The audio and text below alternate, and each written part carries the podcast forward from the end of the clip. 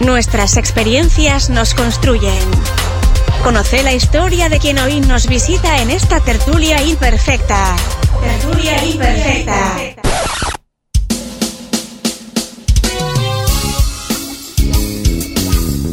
Y en este episodio número 43 y en esta tertulia imperfecta vamos a estar hablando con Celia Bonet, facilitadora en talleres de desarrollo, terapeuta floral, primera instructora certificada por el Centro Bach en Uruguay, especialista en gestión emocional.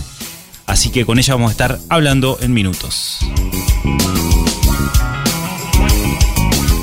Momento de tertulia donde nos relajamos un poco, tomamos un café, presentado por ANCAP Rosario.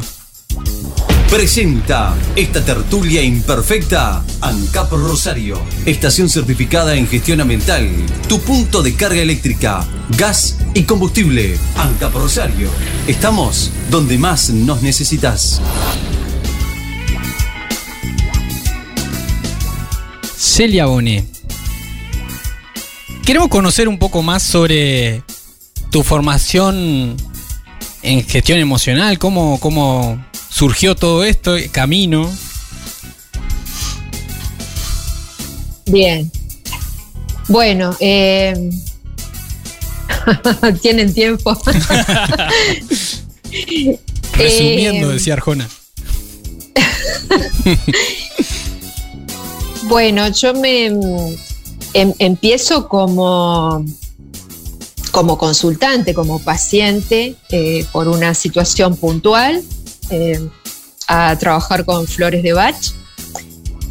Me ayudaron mucho en mi vida personal y más adelante, debido a ciertas circunstancias, empiezo a, a estudiarlas justamente para, para poder ayudar a otros, así como a mí alguien me había ayudado en su momento. Y ahí se me abre todo el mundo de, de las emociones, ¿no? De trabajar justamente con las emociones de la persona, porque fíjate, por ejemplo, cuando empezó la pandemia, ¿a qué se atendía? Se atendía al cuidado físico, Sí. pero no se atendía al cuidado emocional. ¿no? Cuando se selecciona una persona para trabajar en una empresa, ¿a qué se apunta? A las habilidades técnicas, pero no a las habilidades emocionales. Entonces, el mundo emocional es un mundo riquísimo, ¿no? Eh, y que si nosotros nos interiorizamos de eso, realmente podemos mejorar mucho nuestra calidad de vida. Entonces, en función de eso, yo soy una persona muy curiosa y ahí empecé a investigar y empecé a estudiar, aparte del sistema floral, otras cosas que podían ayudarme a, a gestionar el, el tema emocional, como por ejemplo la programación neurolingüística que en mi vida fue como un antes y un después haber estudiado eso, ¿no? Porque realmente me ayudaba a hacerme las preguntas que necesitaba para poder seguir avanzando en mi vida, ¿no? Este, así que bueno, eso resumido. Excelente. Re- recomendamos este, investigar un poquito sobre PNL y bueno, también confiar en profesionales como Celia. ¿Y, y por qué traemos, Eduardo, a ver, este tema de las emociones en un programa de emprendedurismo de innovación? Vaya uno a saber. No, porque justamente es un tema que poco se habla también desde el punto de vista empresarial, de lo que es una estructura organizacional, de las interrelaciones humanas que existen en el día a día cuando una empresa interactúa con otra, una persona interactúa con otra. Y ahí está toda la parte de las emociones. Eh, una sociedad eh, va a interactuar en base a esas emociones. Y bueno, nosotros to- toca- tocamos o traemos a colación una de las principales en el mundo emprendedor que son los miedos. Exactamente. Hay varios temas tabúes o temas imposibles en la empresa. Sin duda, el miedo está presente a cada paso. Me, me quedó una frase también que, que trajo este Federico, hoy estoy para citarlo, se ve que está, Sí, está presente en mi mente. está presente. Federico Labaña hace poquito, que decía este, que valiente es aquel que actúa aún con miedo. Exactamente. Sin miedo sería un temerario. Claro. Y en, esto de las emociones, em, en tu caso, Celia, eh, tú viste la, oportunidad o la necesidad de trabajar en este tema. Em, hay muchas personas que todavía no son conscientes de esto. Digamos, ¿todos pueden aprender a gestionar sus emociones o algo que se nace bien innato? No, todos, todos podemos aprender. Y además, digo, uno continúa aprendiendo durante toda su vida, ¿no? Esa es, a mi entender, digo, es, yo eso lo tengo como, como máxima, digamos. Todos los días podemos aprender algo, algo nuevo y algo diferente. Eh, tomando un poco esto que tú decías, Javier, de, cómo vinculamos la emoción al tema empresarial, hay una, hay una cosa importante a tener en cuenta acá y es que cómo funciona nuestro, nuestro cerebro, ¿no? O sea, primero tenemos la emoción en nosotros. Después de la emoción viene el pensamiento y recién después del pensamiento viene la acción. O sea, primero yo voy a sentir lo que me está pasando. En base a eso voy a pensar lo que puedo hacer y recién después actúo. Por eso la emoción es tan importante y por eso aprender a gestionar la emoción es tan importante. Cuando la gente dice, quiero estar en equilibrio, ¿no? Eh, eh, esto que viene un poco como de la como de la New Age y nos puede sonar a, algo medio hippie, si se quiere, ¿no? Para poner un poco de, humor. Eh, a veces es bueno estar en equilibrio, a veces es bueno salir de ese equilibrio, ¿no? Permitirnos descontrolarnos de alguna forma. Eso también es algo, es algo positivo. Pero la, diferencia es que, bueno, somos seres que podemos gestionar las emociones que, sentimos y podemos usarlas a nuestro favor, ¿no? Eso es, es lo valioso.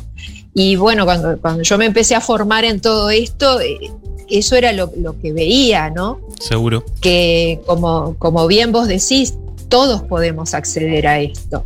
Y es interesante, Celia, eh, este punto porque, claro, todos nos capacitamos en, en, razonar, en pensar esto que decís. Primero las emociones y luego el pensamiento, pero eh, en la educación formal, por ejemplo, estamos hablando todo el tiempo de la, de la forma de razonar, pero no del proceso este que eh, ocurre en el cerebro y que primero tenemos que saber sentir y gestionar lo que sentimos. Por suerte está cambiando. Mm. Imagínate si a los niños en la escuela se les enseñara a gestionar sus emociones. Claro. Ahora, Cambiaría completamente la cosa. Exacto, totalmente. Eh, recuerdo que, hicimos contacto también el año pasado con una nueva propuesta formativa en Nueva Albesia. Sí, correcto. Por ejemplo, que basada en Pedagogía 3000, que atiende justamente aspectos socioemocionales súper importantes en nuestra formación. Sí, eh, escuchando a Celia, escuchándote Javier, eh, también recordé como un montón de personas en el ámbito empresarial que mm, se jactan, en la palabra que me sale, este, de justamente tomar decisiones racionales, de ser súper racionales, como si eso fuera algo positivo y en consecuencia tomar decisiones eh, basadas en emociones fuese algo negativo. No, pero el sistema límbico existe. y en realidad las decisiones, como bien explicó Celia, primero nacen desde ahí. Celia, y, en esto justamente que venimos hablando, esto es más por curiosidad, eh, se me ocurre preguntarte, eh, ¿en tu vida se ha dado como una determinada emoción que te haya impulsado hacia adelante? ¿En especial una emoción? Yo creo que el miedo ha sido una de ellas. Todos sentimos, eh, a, ver, el que diga que no siente miedo, ¿no?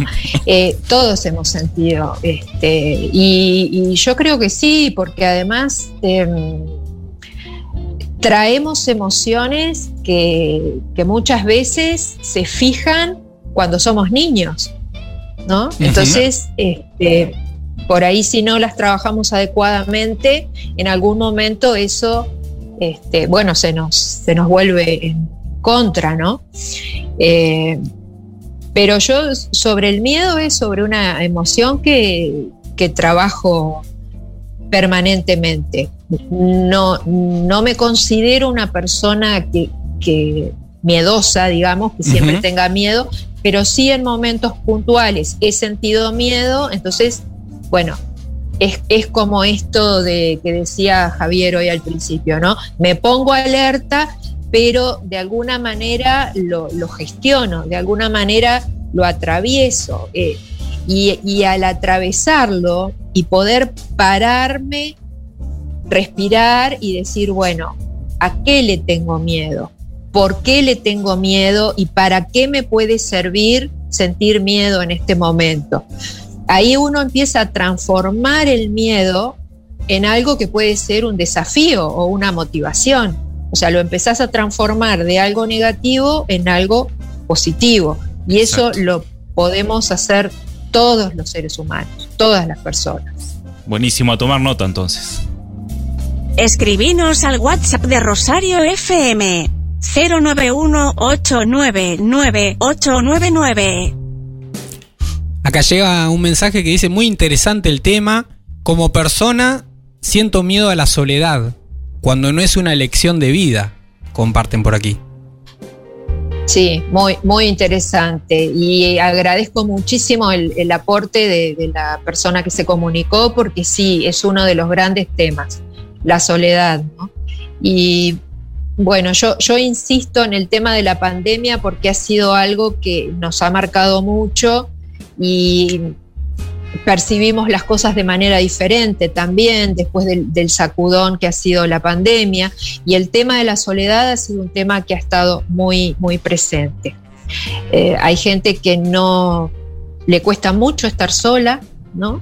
Eh, porque también el estar sola implica un proceso de autoconocimiento y autoaprendizaje. Cuando, cuando uno está sola se tiene que enfrentar a uno mismo, ¿no? Con todas las luces y las sombras. Entonces, este, pero bueno, si la persona está decidida a hacer el aprendizaje, puede ser algo muy enriquecedor también.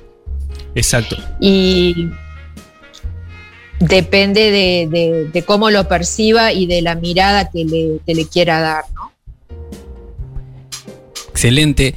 Yo esto, el miedo a la soledad está muy presente en, emprendedores y emprendedoras también. Yo al trabajar en sesiones de coaching con, varios clientes, cuando uno empieza a profundizar, y claro, a veces este miedo a la soledad hasta nos separa justamente de, de, cosas, del éxito, nos separa de cosas buenas, porque está como esa fantasía de que, bueno, si me va bien, me voy a quedar solo, porque me voy a alejar de los ámbitos o de las personas que hoy me rodean, por ejemplo.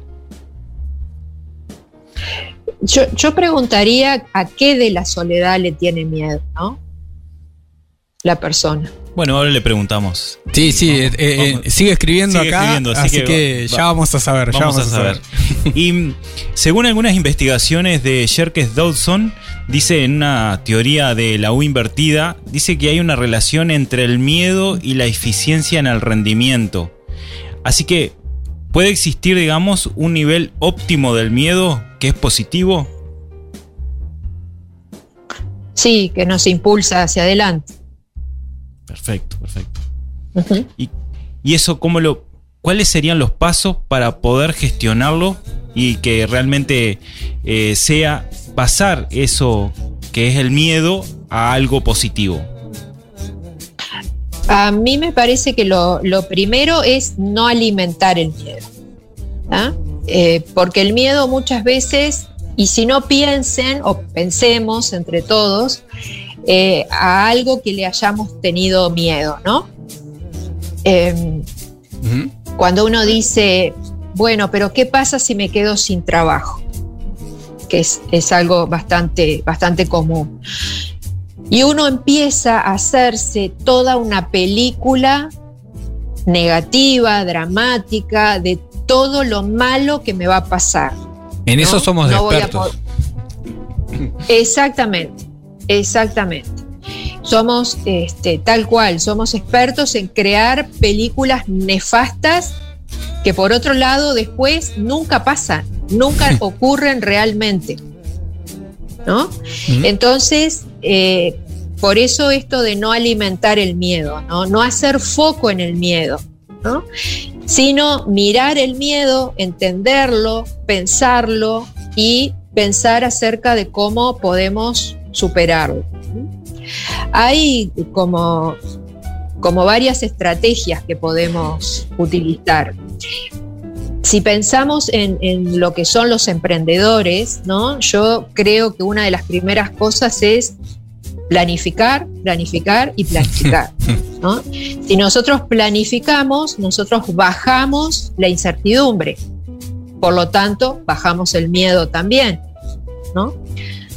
Otra cosa que podemos hacer es tener información, información real de calidad sobre esto sobre eso que nos da miedo, ¿no? Información del mercado, información de la competencia, información de mi negocio, eso también hace que baje el miedo, porque baja la incertidumbre y baja el estrés. ¿Mm? Bueno, ponernos de alguna manera, trabajar en ponernos el chip de, realista y positivo, ¿no? Porque ese chip este, nos va a jugar a favor en cuanto a que no nos vamos a empezar a hacer esas películas dramáticas que nos creamos en nuestra mente y que rara vez pasa. Me parece que otra cosa que podemos hacer es pedir ayuda cuando la necesitamos. Algo que a veces nos cuesta. no solo en lo laboral, sino a nivel personal también, ¿no? Cuando hay algo que nos, que nos produce miedo. Eh, después, formarnos, estudiar, eh, desarrollar el profesionalismo, eso también nos va dando más seguridad y va trabajando y ahí otro punto interesante, que capaz podemos hablar más adelante, que es cuidar nuestra autoestima, ¿no? Si nosotros nos formamos, cada vez profesionalizamos más, aprendemos más sobre lo que estamos haciendo, ahí empezamos a perder el miedo porque empezamos a ganar en, seguridad y en confianza. Eh, Después, otra cosa que nos cuesta mucho hacer y que yo creo que es muy importante hacerla es reconocer nuestros logros, hmm. amigarnos con nuestros logros, porque siempre vemos lo que nos falta y no nos enfocamos en lo que ya hemos hecho bien. El medio vaso vacío. Exacto, exactamente. Entonces, poder enfocarnos en lo que ya hemos logrado es un montón. Otra cosa que podemos hacer es trabajar por objetivos. Si lo que nos da miedo es algo como demasiado grande, hemos soñado en algo muy grande o muy complejo, bueno, empezar a ordenarlo y a trabajar por objetivos que nos van a ir allanando el camino para llegar a donde queremos llegar. Y esos sería, y esos objetivos, cuanto más a corto plazo sean, eh, más alcanzables, digamos, este, uno lo puede ir mejorando y acercándonos más a quizás a un objetivo mayor. Si tenemos un objetivo demasiado grande, puede ser que nos dé miedo por un lado y que nos desmotive por el otro. Pero ese objetivo más grande yo lo puedo dividir en objetivos más pequeños. Claro. Entonces, a medida que voy cumpliendo esos objetivos más pequeños, voy sintiendo que avanzo. Chicos, han llegado mensajes. Por acá, eh, Patricia comparte, la soledad es muy buena para aprender de nosotros mismos y hasta a veces para querernos más. Manda sus saludos y muy bueno el tema. Y quien hoy nos escribía por la soledad, eh, que, le preguntamos, eh, le pedíamos especificar un poquito, dice, que tiene miedo a estar solo o a sentirse solo y que te olviden. Ese, ese es como el foco ahí del miedo de la soledad. Ahí está. Creo que es interesante esto justamente de como al, ahondar en un miedo que en títulos grandes llamamos soledad, por ahí podemos como conocer esto que vos decías de autoconocerse, ¿no? Reconocer un poquito más qué es lo que nos da miedo en realidad. Lo que dice Patricia sobre aprender de la soledad me parece fantástico. Muy, muy buen concepto el que ella nos da. Y la otra persona que dice a, qué le tiene miedo de la soledad, en definitiva nos está contando que, lo que a lo que le tiene miedo no es a la soledad en sí, sino a la a que no se le reconozca, mm. ¿no? Que son dos cosas diferentes si las vamos a, trabajar. Claro, claro. Exacto. Miedos que también atraviesan muchos emprendedores y emprendedoras. ¿eh? Exacto. Y en este punto recordar em, algo que es transversal al hablar de miedo, ¿no? Cuando hablamos de miedo, hablamos de amenaza versus recursos. Y, el miedo nos dice, bueno, parece que la amenaza es como mucho más grande que los recursos con los que contamos para, para enfrentarla. Y ahí, eh, en estos consejos que daba Celia, bueno, hay como, dependiendo del caso, justamente ahí está el paso de reconocer y, conocer bien qué hay detrás de nuestro miedo, está el paso de o reencuadrar la amenaza, disminuirla, planificando, por ejemplo, como decía Celia, o atender nuestros recursos, y ahí está la cuestión de formarnos, de reconocer nuestros logros, porque a veces los recursos están y no los estamos valorando. Como esos dos caminos en los que, bueno, hay varias estrategias.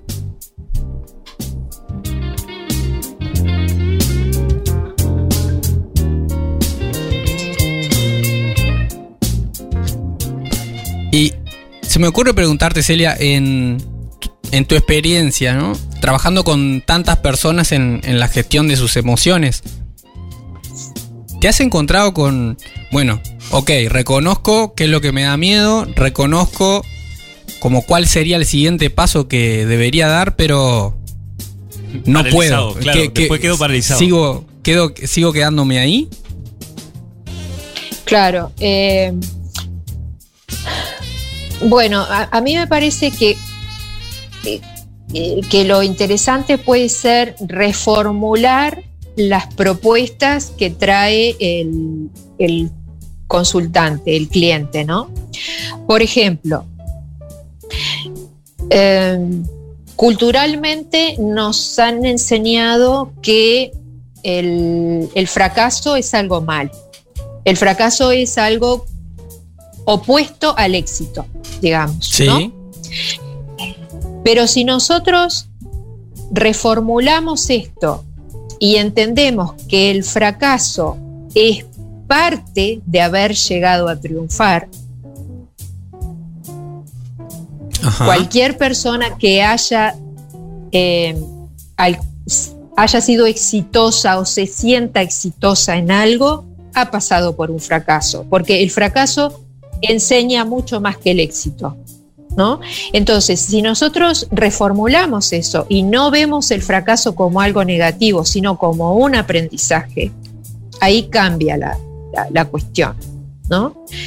Y, bueno, y esto lo podemos hacer eh, pensando en los, en los emprendedores, ¿no? Eh, que existe también, pensando en el miedo, así como existe el miedo al fracaso, también existe el miedo al éxito. Porque hay muchos emprendedores que se auto boicotean mm. para no llegar a hacer lo que tienen que hacer. A toda, a toda esa gente yo le preguntaría cuántas personas viven haciendo algo que no les gusta por el miedo a emprender o el miedo a hacer algo por su cuenta. ¿No? Muchísimo. Que reflexionaran sobre esto, que meditaran sobre esto. Muchas veces a la consulta llegan personas que terminan con problemas de salud porque han trabajado años en algo que no les gusta, en lo que no son felices, pero no salen de ahí porque tienen miedos. Entonces, ahí se empieza a trabajar con la persona sobre esto que comentaba Eduardo, bueno, ¿cómo puedo salir de, ese estado negativo en el, que en el que me encuentro, verdad? Esa es la, la idea cuando, cuando se trabaja con alguien a, nivel personal. Para, para los emprendedores, por ejemplo, una sugerencia que es primero aceptar los miedos, reconocerlos y trabajar en, superarlos, ¿no? Y después, eh, algo que es muy simple y es muy complejo a la vez, ¿no? Bueno, si tenemos miedo, fijémonos en qué personas han hecho algo parecido a lo que yo quiero hacer y lo han logrado. Copiemos a esas personas. Eh, en programación neurolingüística no se llama copiar un comportamiento, sino modelar un comportamiento, ¿no? O sea, me fijo a alguien que haya llegado a donde yo quiero llegar y modelo esas actitudes que me sirven para avanzar. O sea, si, si voy a copiar a alguien, voy a copiar a alguien que lo ha hecho bien. Eso también puede ser de, de mucha ayuda. Claro. Tomo nota de lo que dices. Acá envían saludos Magalín Mario. Dice que nos escuchan desde Durazno. Muy interesante el tema. Y Celia una grande. Ah, un abrazo grande a, Mario. Tenemos para ti una pregunta imposible. ¿Aceptas este desafío? Bueno, Celia, como no puede ser de otra manera, el programa Imposibles, este siempre tiene esa pregunta mega complicada. A ver si aceptas el desafío. Sí, claro que sí. Buena elección. La pregunta es... ¿Existe algún miedo que Celia Bonet aún no haya superado? Sí, yo creo que, sí. En algún momento eh, yo me he acostumbrado a trabajar sobre mis miedos. No sé si es un mérito eso o no, pero trato de identificarlos rápidamente y trabajar sobre ellos. Porque si les doy ventajas, si los dejo crecer, ¿no? Después es más complicado. Entonces, a medida que llegan, trato de, trabajar en, eso. Em, hace unos años, unos cuantos años, a mí me habían invitado a dar, eh, yo daba charlas, pero casi que entre amigos, ¿no? Y un día me llega una invitación a dar una charla en, el LATU, Montevideo. Eh, no sé si, conocen al lugar, pero es un lugar que intimida. Un poquito diferente. Muy grande. van muchas personas, bueno. Y realmente fue algo este, en, lo que tuve que trabajar. Y es algo en lo que trabajo siempre. Eh, aunque ustedes no lo crean, yo soy una persona muy tímida.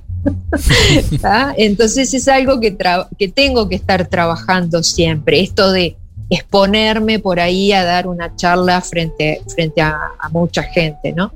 Y recuerdo que uno de los profesores con los que estudiaba programación neurolingüística me hizo una pregunta que yo la adopté y me sirve permanentemente. Me preguntó, ¿qué es lo peor que te puede pasar? y vi que no era nada malo lo que me podía pasar, ¿no? O sea, que, todo eso que a lo que yo temía estaba en, mi cabeza, no era malo, que era lo peor que me podía pasar, que si alguien me preguntara algo, yo dijera, no sé, si no conocía la respuesta, ¿no? Bueno, no era nada, nada grave. Buenísimo. Gran aprendizaje también de esta experiencia. Puede quedar, ¿eh? Totalmente. Con, con Celia Bonet estamos aprendiendo y esta tertulia imperfecta que ha sido presentada por ANCAP Rosario, estamos donde más nos necesita. Esta tertulia imperfecta fue presentada por ANCAP Rosario. Estamos donde más nos necesitas. Haz clic en el botón para no perderte nada y compartí este programa con tus contactos. Imposibles es una producción de Rosario FM. Creación y conducción, Javier Filiuti y Eduardo Hernández. Arte y diseño, Ecocomunicaciones. Edición y mezcla, Rodrigo Amado y Eduardo Hernández.